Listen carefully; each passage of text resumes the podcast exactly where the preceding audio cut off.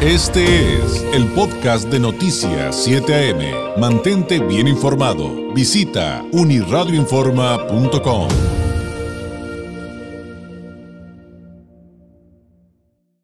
En la línea telefónica le agradezco enormemente a Natalia Korovkova, nos tome la llamada. Ella pertenece a este grupo de ejecutoras del estudio sobre el tema de los refugiados excluidos de la vacunación contra el COVID-19 para hablar sobre un reporte de World Vision. Natalia, muy buenos días. Muy buenos días, David. Muy feliz de estar con ustedes. Gracias.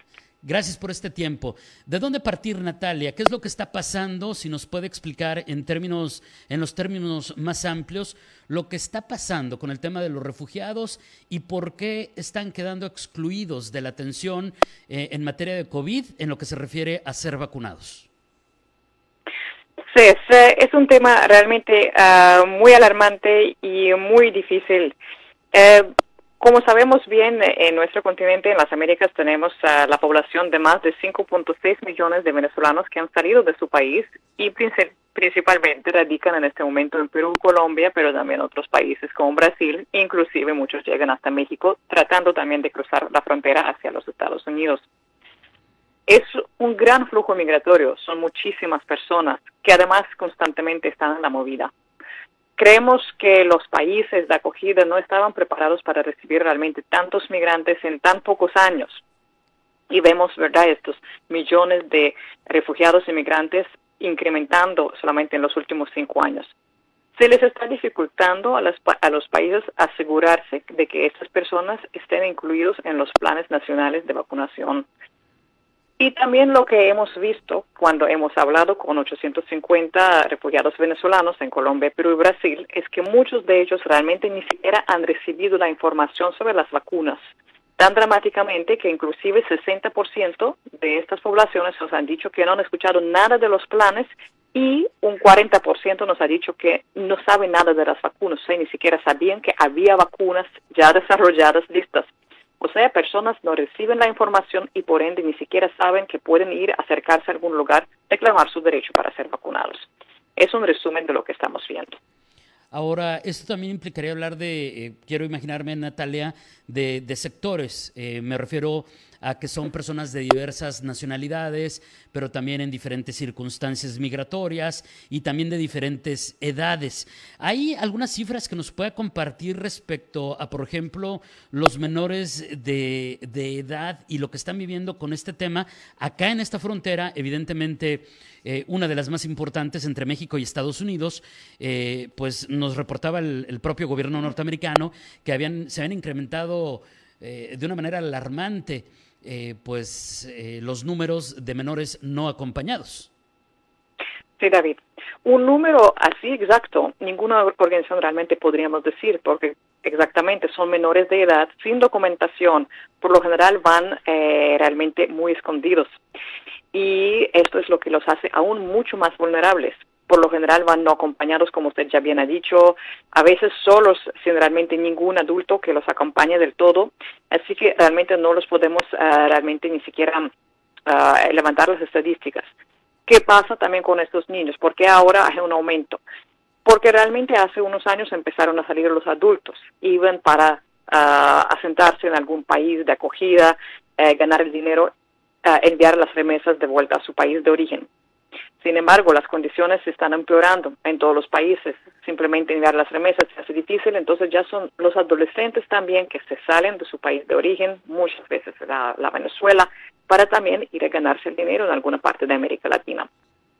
Y en la frontera entre México y Estados Unidos precisamente estamos viendo algunos de los adolescentes y niños que igualmente, igual que los adultos, quedándose solos, van en la búsqueda de un futuro mejor. Algunos, sin embargo, por supuesto, están buscando a sus padres. Es, una reunificación lo que se está intentando hacer. Eh, pero como dije, lo que nos preocupa mucho a las organizaciones humanitarias es las condiciones en las cuales están estos niños, porque vemos que su grado de desnutrición es muy alto realmente no tienen a dónde conseguir la comida.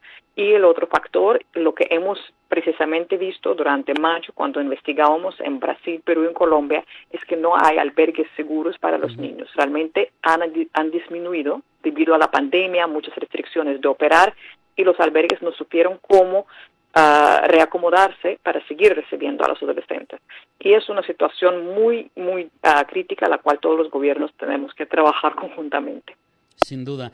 Eh, me permito comentarle, Natalia, que incluso eh, hoy estuvimos comentando acerca de este llamado que hace la Comisión Nacional de Derechos Humanos de México respecto al campamento migrante del Chaparral aquí en Tijuana, en donde calculan que hay eh, cerca de mil niños que están en un grave riesgo de abuso sexual y con falta de alimentos. Entonces no podía evitar relacionar su explicación con esto que comenta la Comisión Nacional de Derechos Humanos y que me lleva a preguntarle de otro tema. Estamos hablando de que ni siquiera saben si se van a vacunar, no saben si van a tener un alimento. Evidentemente eh, han sido víctimas de, ataques eh, antiinmigrantes, racistas, xenófobos, eh, pero eh, ¿qué hay de la salud mental de todos estos refugiados, de todas estas personas?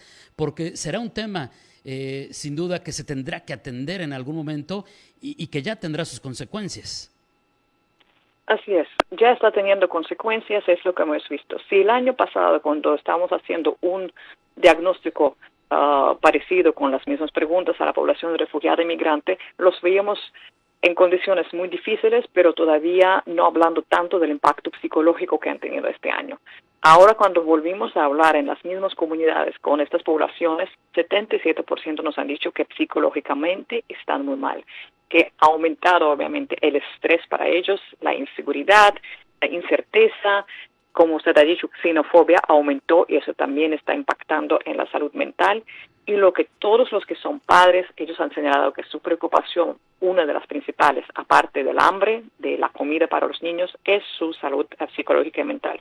Así que sí, es casi un, casi un 80% de todos los entrevistados, adultos y niños y niñas, diciendo que ocupan apoyo en salud mental. Aparte de la comida, realmente necesitan sentirse bien psicológicamente. ¿Dónde podemos aprender más de estos temas, Natalia? ¿Dónde eh, hay información? Eh, me imagino que también deben tener reportes cerrados, pero en, lo que se refiere a los reportes abiertos, a los que están disponibles para, para cualquier ciudadano eh, alrededor del planeta, literalmente, ¿hay manera de acceder a estas cifras, de aprender más de estos fenómenos, de informarnos sobre ello? Por supuesto.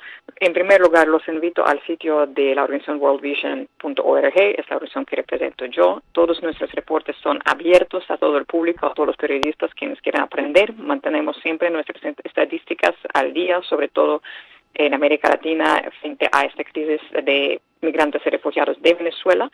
Y también uh, esta crisis está siendo eh, se le está dando la respuesta por la plataforma R4V, R4V, la cual está constituida por OIM, ACNUR y también todas las organizaciones uh, no gubernamentales como World Vision. En el sitio de R4V podrán encontrar todas las estadísticas necesarias para aprender más del tema. Muy bien. Y por cierto, hay una comunidad venezolana aquí importante también en, en Baja California, en Tijuana, con quienes hemos tenido oportunidad de platicar de, de, las condiciones y, y, los retos que enfrentan. Natalia, le pediría un mensaje final. Quienes nos ven y nos escuchan en este momento en ambos lados de la frontera, eh, ¿con qué reflexión nos deberíamos de quedar en este momento tras esta información? Yo creo que en, en nuestra comunidad latinoamericana, yo creo que tenemos que em, comprender que todos estamos obviamente con muchas ganas de recibir las vacunas y muchas veces me preguntan, ¿y por qué estamos abogando y buscando la vacuna para los refugiados, inmigrantes? ¿Por qué ellos antes de los demás? Creo que no es esta la cuestión, sino que hay que entender que los demás, aún si nos impactó COVID-19 económicamente, también hemos empobrecido, también muchas familias están mal, pero cuando uno está en su país, en su tierra, uno es más estable, ¿no? Uno puede tal vez ir a buscar familia o amigos seguros a donde estar. Los refugiados inmigrantes no tienen este lujo. Están realmente perseguidos muchas veces, están enfrentando xenofobia y son población muy vulnerable. Así que hago un llamado simplemente a todos los oyentes que comprendamos las vulnerabilidades de estas poblaciones, apoyémosles, ayudémoslos y realmente sí aboguemos para que los traten igual a que todos los demás. Natalia, le agradezco enormemente. Muy buenos días. Muy buenos días, Diego. Gracias a ustedes. Es Natalia Korovkova, es eh, de las ejecutoras del estudio sobre el tema de refugiados de World Vision y hablando pues sobre pues todas las tragedias, las complicaciones que viven y que hoy se suma el asunto de que están siendo excluidos de los esquemas de vacunación mientras viven pues estos fenómenos terribles de desplazamiento que se suman a muchos otros eh, problemas que sufren día a día. Este fue el podcast de Noticias 7am. Mantente bien informado. Visita unirradioinforma.com.